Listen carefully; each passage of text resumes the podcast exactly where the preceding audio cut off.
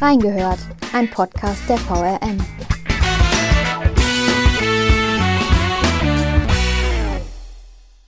Dem Wort Pressereisen heften Assoziationen an wie bezahlter Urlaub oder PR-Journalismus. Doch entsprechen diese Vorurteile eigentlich wirklich der Realität? Wir haben reingehört.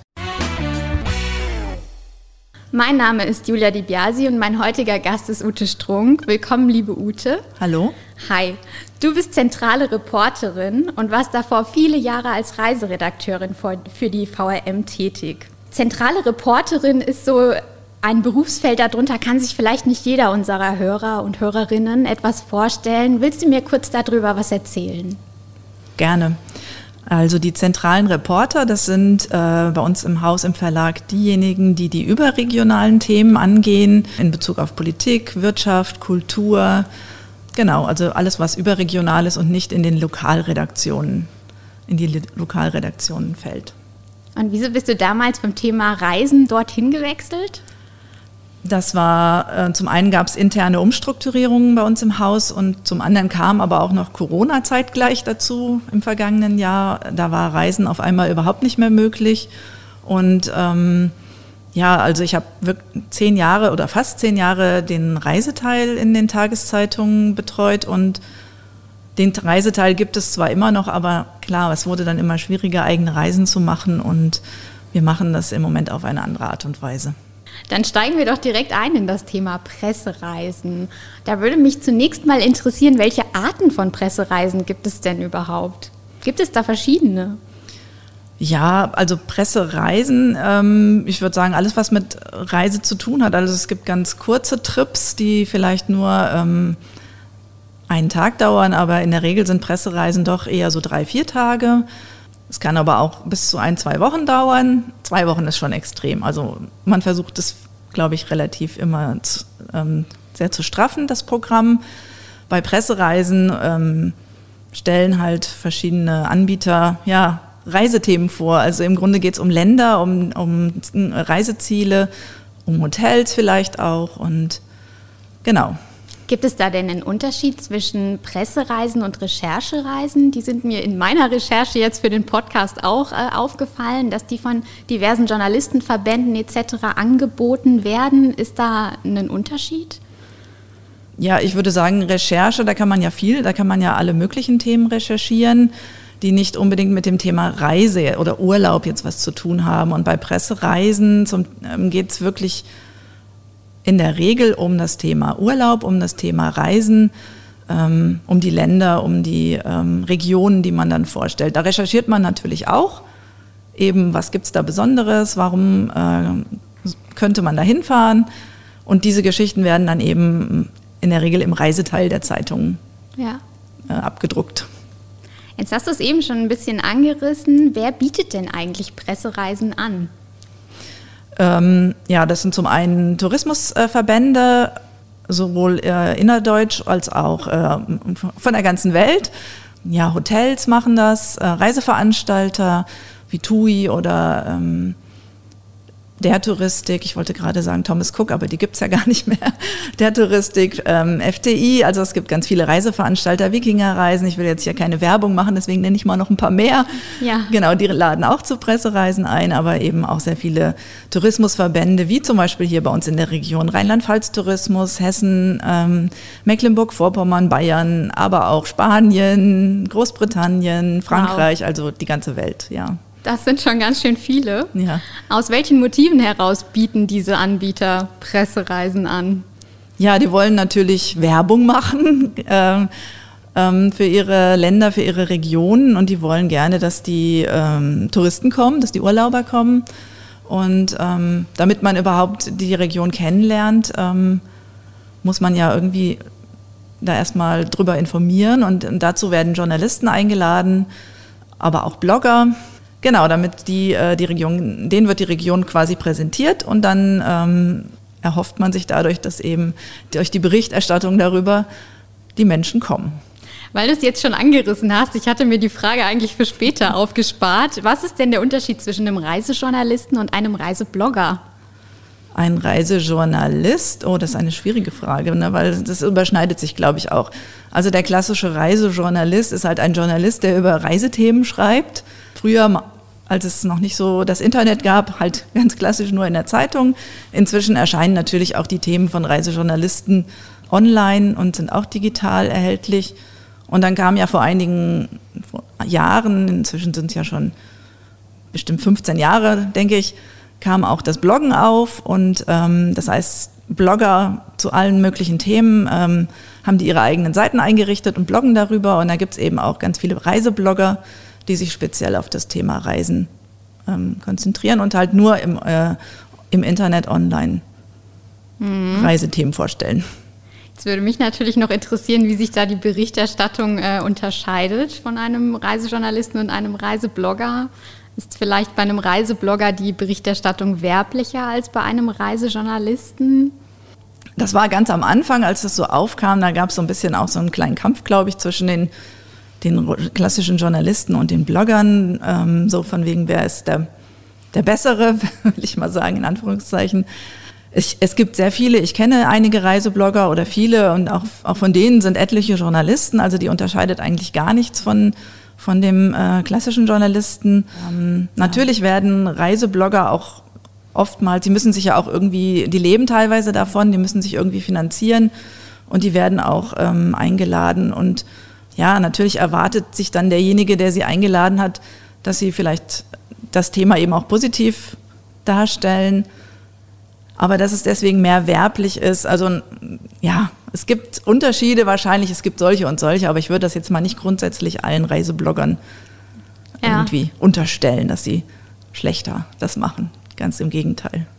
Stichwort eingeladen. Wie ist das? Wird man als Reisejournalist direkt angesprochen von den diversen Anbietern oder ist es mehr so, dass man sich selber erkundigt, was werden für Pressereisen angeboten und sich dann anmeldet?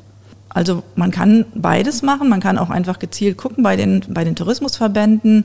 Die haben ja in der Regel eine Presseabteilung und informieren auch dann da oder geben das auf ihrer Webseite an.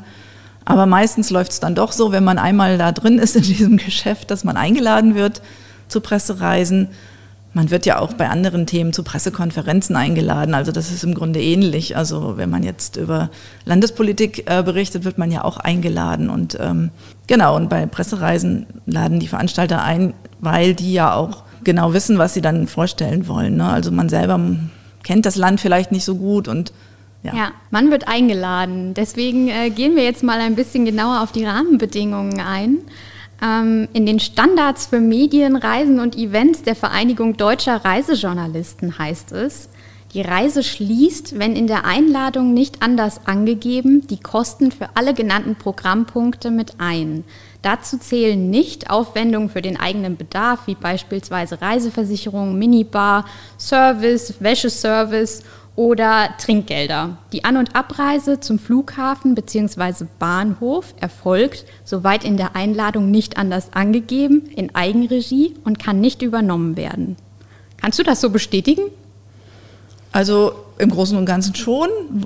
Vielleicht bei der An- und Abreise nicht ganz, ja. weil auch die wird äh, häufig übernommen. Also es ist nicht so, dass man äh, ja jetzt äh, die komplett selbst bezahlen oder in der Regel ist es nicht so. Aber so klar, die ganzen, die ganzen Nebenaufwendungen wie Minibar oder was du gerade genannt hattest, das muss man natürlich schon selbst bezahlen. Ähm, aber im Großen und Ganzen übernimmt der Veranstalter oder der Einladende die ganzen Kosten. Ja. Genau, oder Reiseversicherung. Also es ist ja ja, die muss kein, man, kein unwichtiges genau, Thema. Genau, aber die muss man selbst also ja. tatsächlich haben ja. oder bietet sich an, ja. ja. Aber die hat man ja vielleicht sowieso, weil man auch im Urlaub eine braucht und ähm, das stimmt, ja. Ähm, und muss man sich für diese Pressereisen als Journalist Urlaub nehmen oder wird man da von der Redaktion freigestellt? Ähm, es ist in den meisten Redaktionen tatsächlich so, dass man sich ähm, Urlaub nehmen muss oder freie Tage nehmen muss. Ich musste das eigentlich in der Regel nicht, weil ich die Redaktionsleiterin, also des Reiseteils war, ähm, oder die Reiseredakteurin. Leiterin ist jetzt vielleicht falsch. Also ich war die Reiseredakteurin und ähm, habe dann deswegen das als Dienstreisen gemacht. Genauso wie auch meine Kollegin, die auch mit mir zusammen den Reiseteil ähm, verantwortet hat. Also wir beide haben das als Dienstreisen gemacht, aber wenn jemand im Haus ist, sehr viele Einladungen von Veranstaltern. Wie gesagt, es gibt einen Haufen Länder und, ja. Und ähm, Veranstalter auf der Welt und da kommen schon, ich, ich kann es jetzt, weil jetzt durch Corona lange keine gekommen sind, aber es gab Zeiten, da kamen jeden Tag zwei, drei Einladungen und die kann man ja nicht alle machen, die will man auch nicht alle machen. Aber manchmal sind es Themen, die eben auch schön sind oder wo man denkt, das könnte man mal machen und dann haben wir die halt an Kollegen im Haus vergeben. Und die Kollegen mussten sich aber dann tatsächlich freie Tage dafür nehmen, weil ähm, man kann halt auch nicht in der aktuellen Arbeit tagelang weg sein. Also das ist, wenn man was anderes hier im Haus macht, dann das war einfach so eine Regelung. Und das ist aber nicht bei uns nur so, sondern das ist in den meisten Medienhäusern so. Jetzt hast du gesagt, es kommen viele Einladungen. Man kann nicht alle machen, man will auch nicht alle machen. Wie viele Pressereisen hast du denn schon gemacht? Weißt du das noch ungefähr? Nee, das kann ich tatsächlich gar nicht mehr. Also ich kann es nicht mehr zählen. Ich habe irgendwann mal gezählt und ähm, aber irgendwann habe ich aufgehört, weil es dann doch so viele wurden und ähm, nee, ich kann dir leider keine Zahl nennen. Dann frage ich anders. Weißt du, in wie vielen Ländern du schon warst? Ah, auch nicht. Also ich habe auch das habe ich schon versucht zu zählen. Ich glaube, in Europa war ich schon fast in fast in jedem Land. In ähm, Südamerika war ich noch gar nicht. Das weiß ich auch. In Asien habe ich auch einige Länder gesehen. Ähm, also weltweit war ich nicht so viel unterwegs, weil das liegt einfach daran, dass eben die Reisen in der Regel dann länger sind. Dann ist man eine Woche weg und die Woche muss man ja irgendwie im Büro überbrücken. Also die Zeitung erscheint trotzdem in der Woche und irgendwie muss dann da auch die Arbeit laufen. Von daher haben wir das nicht so häufig gemacht, aber. Genau, jetzt haben wir über die Rahmenbedingungen gesprochen. Wie genau läuft so eine Reise dann im Endeffekt ab? Du hast jetzt schon mir im Vorgespräch verraten, du warst zum Beispiel schon in Australien unterwegs und in Israel. Das waren so Reisen, die dir in Erinnerung geblieben sind, auf jeden Fall. Kannst du vielleicht an einem von beiden Beispielen erzählen, wie so eine Reise abläuft? Mhm. Ja, also im Grunde macht man äh, in, bei so einer Pressereise bekommt man alles das gezeigt, ähm, was Urlauber auch machen können. In Australien war es halt in dem Sinne extrem, weil das ja eine sehr weite Anreise ist und die meisten Urlauber dann doch eher länger in Australien bleiben, vielleicht drei, vier Wochen. Und wir ähm, waren, ich glaube, ich weiß nicht mehr ganz genau, etwas über eine Woche da und haben quasi in einer Woche das gemacht, was andere in drei Wochen machen. Sind mega viel rumgefahren auch, haben, also es war nicht sehr nachhaltig, das kann ich gleich auch schon sagen, ähm, weil man einfach, ja, in, in, ja, man will aber in der Kürze, man muss natürlich in der Zeit auch was gezeigt bekommen, damit man darüber was schreiben kann. Und ähm, also nach der Anreise, dann haben wir zum Beispiel bei Australien, waren wir erst äh, in der Nähe von Brisbane, da sind wir gelandet, dann haben wir uns da die Region angeschaut, dann sind wir weitergefahren ähm, Richtung Norden und haben uns die typischen Hot, äh, Hotspots, die touristischen Hotspots angeschaut, das Barrier Reef, dann ähm, Fraser Island, dann waren wir an so einem Strand, wo Kängurus am, im Morgengrauen äh, rumhoppeln und äh, sind mit einem Zug gefahren, der ähm, ganz ähm, mehr so ins Innere des Landes, der ganz ähm, beliebt bei, ich glaube bei Australien ist, also sehr viele Touristen habe ich in dem Zug nicht gesehen, aber sehr viele Australier fahren damit und genau all diese Dinge haben wir gemacht in kurzer Zeit. Und so ist es aber auch, wenn man hier in Europa oder in Deutschland eine Pressereise macht, also auch wenn man äh, zum Beispiel in der Eifel wandern geht oder so, dann macht man auch sehr viel, kriegt sehr viel gezeigt in relativ kurzer Zeit. Ja. Das heißt, wie erlebt man das als Journalist? Das klingt anstrengend. Ja, das ist, ähm, hattest du es in der Einleitung gesagt, von wegen bezahlter Urlaub. Genau. Also mit Urlaub kann man es nicht wirklich vergleichen, weil man ja nicht wirklich ähm, sich erholen kann. Das macht man ja im Urlaub. Klar, man kommt raus aus dem Büro, man sieht mal was anderes. Man, man hat viele tolle Erlebnisse, das schon, aber es ist auch anstrengend, weil man eben ähm, ja, viel Programm hat, viel rumläuft, viel erzählt bekommt ähm, ständig andere Leute trifft und dabei immer im Hinterkopf hat, bietet sich das jetzt für eine Geschichte an, was könnte man daraus machen. Man, man ist ja quasi dafür da, dass man danach, danach darüber schreibt und das muss sich ja auch entwickeln. Es ist ja nicht so, dass dann irgendwie, ähm, dass sich einfach so runterschreibt. Also manchmal sucht man dann auch nach der Geschichte, die sich da vielleicht irgendwo befindet, dass ja. man die dann ja, aufschreiben kann. Ist man da sehr von einer guten Organisation abhängig? Weil du hattest gesagt, zum Beispiel in Israel war die gesamte Pressereise etwas chaotischer. Ja, also das schon. Das ist immer, je, je besser der Veranstalter das organisiert hat. Also wenn, es gibt zum Beispiel Reisen, das ist gar nicht jetzt Israel, aber es gibt Reisen, wo man von einem Punkt zum anderen gefahren wird, aber man trifft keine Leute. Man ja. hat niemanden, mit dem man irgendwie mal sprechen kann, der einem mal was erzählen kann, der einem die sogenannten O-Töne liefert. Ähm, das ist immer schwierig, wenn man nicht mit Leuten sprechen kann ähm, über irgendein Thema. Das, das finde ich nicht so gelungen. Äh, das kommt auch vor. Das war jetzt in Israel nicht der Fall. Da haben wir sehr viele Leute getroffen. Nee, da war es was anderes damals. Das ist auch schon ein paar Jahre her. Also das war ganz lustig, weil es war eine sehr große ähm, Reisegruppe. Ich glaube, wir waren 40 internationale Journalisten von der ganzen Welt. Und ähm, es ist auch extrem. Also war auch die größte Gruppe, die ich jemals hatte. In der Regel sind die Gruppen kleiner. Und ja, klar, je größer die Gruppe, desto schwieriger wird es für den Einzelnen, da irgendwie seine, seine Input zu bekommen. Und dann sind wir von, wir waren hauptsächlich in Jerusalem, aber auch in Tel Aviv und wir hatten auch ein Thema. Das Thema war damals die Veranstaltung Open Houses. Das heißt, wir haben, ähm, sind in Häuser reingegangen, die die Menschen geöffnet haben, zum Teil Privathäuser, zum Teil aber auch öffentliche Häuser. Es war sehr interessant in Jerusalem. Und ähm, dann war aber im Anschluss noch ein Tag in Tel Aviv und dann sind wir irgendwie auf zig Baustellen, sag ich mal, gewesen. Also wir waren in unserem Hochhaus, wo irgendeine Wohnung ausgebaut wurde und haben wir uns die angeguckt und dann sind wir zum nächsten Punkt gefahren. Das war wieder eine Baustelle und dann haben wir irgendwie gefragt, warum fahren wir denn immer zu den Baustellen? Und dann sagte uns der Touristenguide, der das Ganze betreut hat, also wir hatten da jetzt keinen äh, vom Tourismusverband dabei, der sagte dann, ja, sind Sie keine Architekten, Journalisten, Architekturjournalisten, die darüber schreiben? Ich dachte, das wären Sie. Genial. Ja.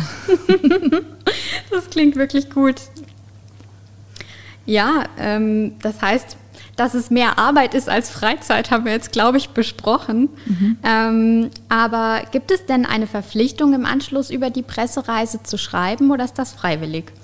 Nein, eine, also eine Verpflichtung würde ich mal sagen, gibt es nicht. Es ist allerdings natürlich schon so, dass es irgendwie erwartet wird, dass man jetzt auch darüber was schreibt es ist auch, also wir haben uns schon immer den, den journalistischen Grundsatz, es auch nicht schön schreiben. Ne? Also wenn irgendwas jetzt nicht äh, so schön war, dass wir es jetzt nicht einfach als wundervoll angepriesen haben. Also das haben wir jetzt nicht gemacht.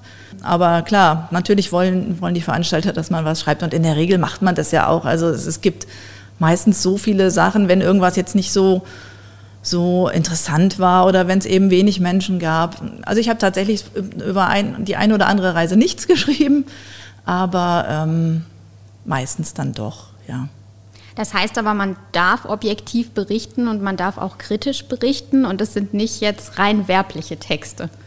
Ja, genau. Also es geht jetzt wirklich, es ist ein ganz normale journalistische Texte. Wir schreiben das jetzt nicht mit besonders vielen Adjektiven, wie schön, wie blau der Himmel, wie türkis das Meer. Also wir versuchen es zumindest, es nicht alles so auszuschmücken, aber ähm, oder wie, wie toll jetzt das Hotel ist oder so. Über Hotels, ähm, das ist auch so ein Grundsatz gewesen.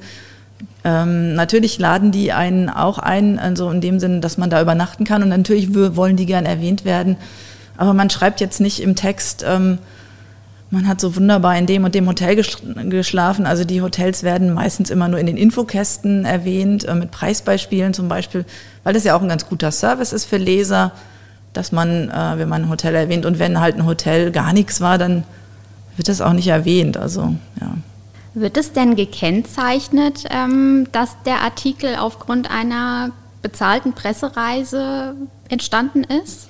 Also wir haben das schon immer gemacht, jetzt nicht bei jedem einzelnen Artikel, sondern wir haben immer in, ähm, in der Tageszeitung immer so einen kleinen Kasten gehabt im Reiseteil, dass äh, einige, nicht alle, es gibt ja tatsächlich auch manchmal Reisen, die man aus irgendeinem anderen Grund gemacht hat, weil man selber irgendwo war und darüber, also privat und das ähm, überhaupt nicht äh, von jemand anderem finanziert wurde, aber wir haben dann immer geschrieben, dass eben einige Reisen und Flugreisen ähm, von äh, Veranstaltern oder auch Fluggesellschaften ähm, bezahlt wurden oder irgendwie sowas. Ich habe den Text gar nicht mehr so ganz im Kopf, ja. Ja, ja. Genau. Gut, dann starten wir auch mit unserer neuen Rubrik, die heißt Nachgehört äh, und funktioniert wie ein Blitzlicht. Das heißt, ich gebe dir drei Statements, die ich rausgesucht habe und hätte gerne von dir in ein bis zwei Sätzen ähm, auch ein kurzes Statement dazu, was du dazu meinst, was du davon hältst. Nachgehört. Das erste Statement ist, Recherchen, die von Dritten bezahlt werden, sind eine Gratwanderung. Das kommt vom Deutschen Journalistenverband, Landesverband Nordrhein-Westfalen. Das stimmt insofern, dass man, ähm, ja, wenn man sich dem verpflichtet fühlen würde, dass man denen jetzt ähm, quasi das schreibt, was sie gerne hätten. Aber das lehne ich eigentlich ab, also ähm, das schön zu schreiben, ja. Genau, dann habe ich ein Statement von Franz Josef Neumeier, das ist freier Journalist, äh, der über Kreuzfahrten berichtet. Du hast den coolsten Job der Welt, bist das ganze Jahr lang im Urlaub, bezahlst nichts dafür und verdienst auch noch Geld damit. So etwas höre ich oft. Cool ist mein Beruf, ohne Zweifel, und Spaß macht er auch. Aber Urlaub, nichts ist weiter von der Realität entfernt. Ja, das äh, kann ich auch bestätigen. Ähm, da hat er durchaus recht, weil, ähm, habe ich ja aber eben schon gesagt, es ist auch sehr anstrengend. Also es ist ein cooler Job, aber der auch sehr anstrengend ist und eben äh, kein Urlaub ist. Also dann kommen wir zum dritten Statement. Wenn Journalisten über Pressereisen berichten, zu denen sie eingeladen wurden, machen sie die Finanzierung kenntlich. Der letzte Absatz Ziffer 15 Richtlinie 15.1 des Pressekodex macht unmissverständlich deutlich, was von Journalisten in puncto Pressereisen gefordert ist, sagt der Presserat. Ja, ich hatte ja eben schon gesagt, dass ähm, wir das schon kenntlich gemacht haben. Wir haben es jetzt nicht explizit bei jedem einzelnen Artikel drunter geschrieben, weil wir auch so ein bisschen überlegt haben, das ist ja dann auch wieder noch eine andere Art der Werbung. Also wenn der, der Veranstalter dann im Artikel, ähm, also unten drunter noch genannt wird, also das macht aber, das machen andere anders, die, die kennzeichnen jeden einzelnen Artikel. Wir haben es halt immer auf der ganzen Seite quasi gekennzeichnet. Und ähm, ja, ich weiß, Reiseblogger, die haben ja auch ihren Kodex und die äh, kennzeichnen in der Regel auch, wenn sie eingeladen wurden und bezahlt wurden, dann steht das in der Regel auch unten drunter unter den Artikeln. Bei vielen. Ja, aber dieser Kodex von den Reisebloggern, über den bin ich auch gestolpert im Vorfeld, an den halten sich aber nicht alle, wenn ich das richtig verstanden habe. Das ist so freiwillig. Also ich, das weiß ich jetzt ehrlich gesagt nicht, ob sich alle daran halten. Ähm, ich kenne sehr viele Reiseblogger, die, die das machen mhm. und ähm, Warum auch nicht? Also, ähm, weil letztendlich auch, äh, es ist ja so, wenn man äh, nicht eingeladen werden würde, würden, würde man die Reise nicht machen. Es kann sich weder, können sich die Verlage leisten, ihre, ihre Mitarbeiter tagelang äh, auch noch auf eigene Kosten irgendwo hinzuschicken. Und genauso wenig kann ein Reiseblogger sich das äh, leisten. Und ähm, vielleicht gab es früher mal solche Zeiten, wo das möglich war, aber Heutzutage ist es nicht mehr ganz so leicht. Und ähm, ja, und wenn man nicht eingeladen werden würde, würde man eben überhaupt nichts berichten über diese Länder oder nur weniger. Also ich will jetzt nicht sagen überhaupt nichts, aber es würde durchaus weniger sein. Und von daher ja, ist es so ein Miteinander. Ne? Also zum einen wird es gekennzeichnet, aber es ist ja auch durchaus legitim. Also warum soll das nicht gekennzeichnet werden? Absolut. Also, ja. Oder, und warum soll man das auch nicht machen? Also, weil ich finde, es bereichert, also bereichert den, die Zeitung, es bereichert ähm, das Internet mit diesen Themen. Also von ja. daher, ja. Ja, und es sorgt für Glaubwürdigkeit, könnte ich mir vorstellen. Also wenn man einfach offenlegt, das war eine bezahlte Reise und wenn man trotzdem auch den Bericht anmerkt, es ist objektiv geschrieben, da sind auch kritische Aspekte mit aufgenommen worden, worden, dann ist es ja einfach auch ein Punkt der Glaubwürdigkeit. Genau, ja. Das heißt, du würdest jetzt auch sagen, da merkt man gar keinen Unterschied zwischen der Berichterstattung von einem Reisejournalisten und einem Reiseblogger? Das würde ich jetzt, wie gesagt, auch nicht so komplett so sagen. Ähm, bei vielen merkt man es nicht. Aber es gibt natürlich, ich habe auch schon äh, gelesen, dass äh, jemand äh, geschrieben hat, ja, wir sind in dem, äh, wir sind bei der Pressekonferenz von dem und dem Veranstalter und jetzt sind wir in dem Hotel und es ist so toll und ähm, ja, also manches, also wie gesagt, ich würde das jetzt nicht so pauschal sagen, aber ähm, es gibt überall gute und schlechte, sage ich mal. Leute, ja. die besser schreiben, Leute, die weniger gut schreiben. Und ähm, ja. Inwiefern hat man denn die Chance, objektiv zu sein bei einer Pressereise? Du hast gesagt, man darf kritisch berichten, mhm. ähm, man darf auch über Schattenseiten schreiben und man möchte objektiv berichten. Aber ist es nicht ein Problem, dass man vielleicht bei einer Pressereise auch nur die schönen Dinge gezeigt bekommt? Hat man überhaupt die Chance, auch negative Seiten zu sehen? Na, ist immer, immer auch eine Frage, was sind die schönen Dinge? Ne? Also da fällt mir gerade der Kreuzfahrtjournalist ähm, oder Reiseblogger, den du eben ähm, zitiert hattest, ein. Also Kreuzfahrten, ja, da gibt es welche, die finden die ganz toll. Und man findet die aber, es gibt aber auch welche, die finden die grässlich. Und wenn man so eine Kreuzfahrt macht und ähm, also man kann sie ja trotzdem machen, auch wenn man sie grässlich findet. Und ähm, dann hat man aber einen anderen Blick darauf und ähm, man kann dann trotzdem objektiv schreiben, aber einem fallen vielleicht andere Sachen auf als jemanden, der sie jetzt ganz toll findet. Also ich finde, es hängt auch immer so ein bisschen davon ab, wie man selber ähm, eingestellt ist oder was man für eine Einstellung zu, zu verschiedenen Themen hat oder zu den Ländern oder ja, genau. Ja, das glaube ich auch, dass die persönliche Einstellung da doch äh, eine Rolle spielt, auf jeden Fall. Ja. Genau, oder es gibt Menschen, die finden halt diese riesengroßen Hotelkomplexe äh, ähm, super und andere wiederum äh, überhaupt nicht. Und ähm, genau, also ja. ja. Dann, liebe Ute, sind wir auch schon am Ende angekommen. Möchtest du noch irgendwas loswerden zum Schluss oder bist du alles losgeworden zum Thema Pressereisen, was dir wichtig war? Ähm, nee, mir fällt jetzt gerade eigentlich nichts mehr ein. Ich denke, ich bin erstmal alles losgeworden. Ja. Sehr gut. Dann äh, vielen Dank für das interessante Gespräch, liebe Ute, und vielen Dank an euch, liebe Hörerinnen und Hörer. Und falls ihr noch Fragen oder Anregungen oder zum Beispiel Themenwünsche für uns habt, dann könnt ihr euch gerne bei uns melden, entweder per E-Mail an audio.vrm.de oder via Social Media unter den Posts zum Podcast auf Facebook oder Instagram. Und dann würde ich sagen, macht's gut und bis zum nächsten Mal.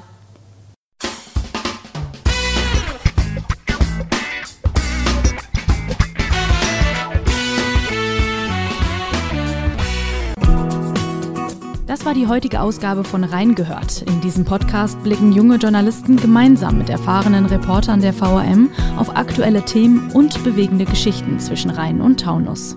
Ihr wollt noch mehr spannende Geschichten, Reportagen und News aus eurer Region? Dann probiert doch einfach mal unser Plus-Angebot aus. Einfach reinklicken unter vrm-abo.de slash podcast. Ein Angebot der VRM.